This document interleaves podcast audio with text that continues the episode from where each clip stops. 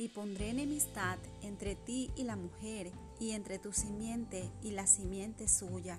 Esta te herirá en la cabeza, y tú le herirás en el calcañar. Génesis 3:15. Esta es la primera promesa al hombre caído. Contiene el Evangelio completo y la esencia del pacto de gracia. Ha sido cumplida en gran medida. La simiente de la mujer, nuestro Señor Jesús, fue herido en su calcañar y fue una terrible herida. Cuán terrible será la herida final en la cabeza de la serpiente. Esto fue hecho virtualmente cuando Jesús quitó el pecado, venció a la muerte y quebrantó el poder de Satanás, pero espera un cumplimiento todavía más pleno en el segundo advenimiento del Señor y en el día del juicio. Para nosotros la promesa está planteada como una profecía que expresa que hemos de ser afligidos por los poderes del mal en nuestra naturaleza interior, y así seremos heridos en nuestro calcañar, pero triunfaremos en Cristo, que pone su pie sobre la cabeza de la serpiente antigua.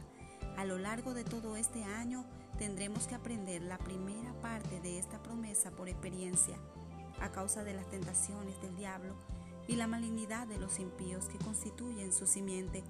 Podrían herirnos de tal manera que lleguemos a cojear por causa de nuestro calcañar herido, pero hemos de aferrarnos a la segunda parte del texto y entonces no desmayaremos por medio de la fe, regocijémonos, porque todavía hemos de reinar en Cristo Jesús, la simiente de la mujer.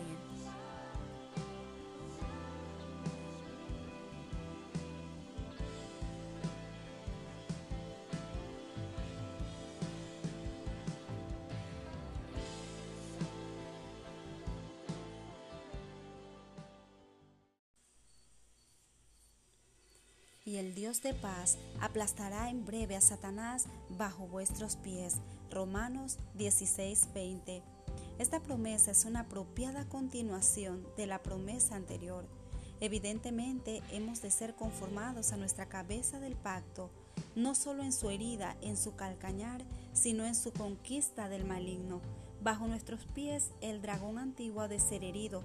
Los creyentes romanos estaban afligidos por contiendas en la iglesia pero su Dios era el Dios de paz y proporcionaba descanso a su alma. El enemigo hacía tropezar el pie de los incautos y engañaba el corazón de los ingenuos, pero a él le tocaba la peor parte y ha de ser hollado por aquellos a quienes había tribulado. Esta victoria no vendrá al pueblo de Dios por causa de su propia habilidad o poder.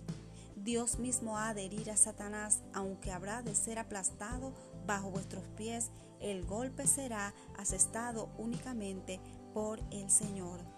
Aplastemos valerosamente bajo nuestros pies al tentador, no solo los espíritus inferiores, sino el propio príncipe de las tinieblas ha de ser aplastado por nosotros. Con confianza absoluta en Dios esperemos una rápida victoria.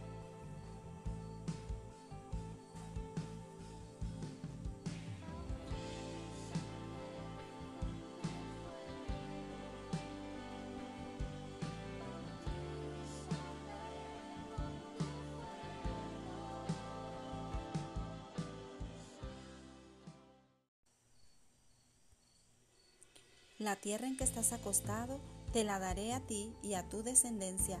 Génesis 28:13. Ninguna promesa es de interpretación privada. Las promesas no pertenecen a un solo santo, sino a todos los creyentes. Hermano mío, si tú puedes acostarte en fe sobre una promesa y descansar sobre ella, es tuya. Jacob tomó posesión del lugar al que llegó y en el que durmió y descansó. Poco se imaginaba que al acostar su humanidad sobre el suelo y usar las piedras del lugar como almohada, estaría tomando posesión de la tierra. Y sin embargo así fue. Vio en su sueño esa maravillosa escalera que une para todos los creyentes la tierra con el cielo. Y en verdad, el lugar donde estaba la base de la escalera había de pertenecerle por derecho, pues de otra manera no habría podido alcanzar la divina escalinata. Todas las promesas de Dios son sí y amén en Cristo Jesús. Y como Él es nuestro, cada promesa es nuestra si nos acostamos en ella en confiada paz. Vamos, Tú que estás cansado, usa las palabras de tu Señor como tu almohada.